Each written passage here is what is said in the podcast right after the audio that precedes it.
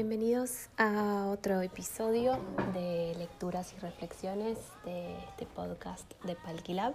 Soy Guadalupe Díaz Osandivaras y hoy tenía ganas de compartir eh, un concepto en relación al tiempo también, mm, o a cómo transitar el tiempo en realidad.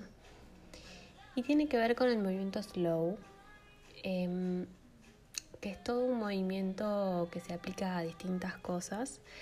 Y para este movimiento, lentitud significa que uno es quien controla los ritmos de su vida y decide qué celeridad conviene en un determinado contexto.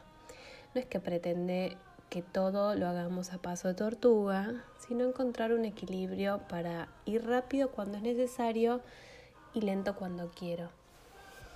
Parece que en estos tiempos de de encierro y de situación poco natural que estamos viviendo, muchas veces estamos eh, haciendo y cumpliendo o tomándonos el tiempo de una manera por ahí poco lenta.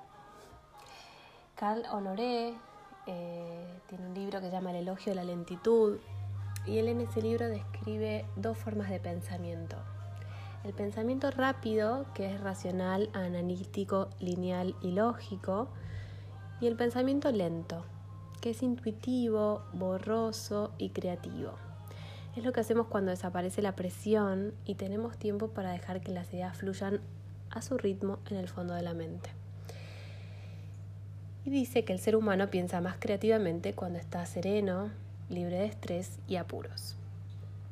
Y esto es lo que a mí me interesa pensar, en cómo podemos tomar mejores decisiones, poner foco, elegir, discernir, cuando estamos libres de estrés y apuros. Entonces, por ahí, en estos tiempos de que hay que cumplir, producir, hacer, eh, dar respuesta a las exigencias, creo que nos tenemos que autorregalar momentos para tener la disponibilidad del pensamiento lento. Poder revisar, pensar, planificar, nos va a traer resultados más creativos y eficaces. Eh, darle tiempo y espacio con atención a este mismo momento presente, eso nos va a a permitir que las ideas lleguen con más claridad, que podamos tomar mejores decisiones.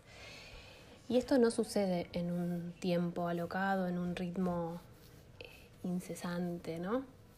Entonces, con lo que hablábamos en otros encuentros sobre el autocuidado, la necesidad de, de poder cuidarnos para poder seguir cuidando a otros, creo que esto, este concepto también va muy bien con eso y, hace falta que tengamos momentos para tener un pensamiento rápido, eh, porque hay ocasiones que lo ameritan, pero también disponernos de tiempos para darle lugar y causa a este pensamiento lento que dijimos que era intuitivo, borroso, que permite la creatividad, que las ideas fluyan. Las ideas no pueden fluir con presión.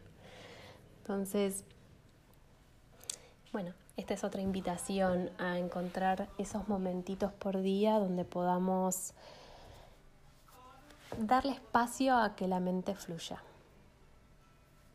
Bueno, un gusto estar con ustedes otra vez. Nos vemos en otro episodio cortito de lecturas y reflexiones en Palquila.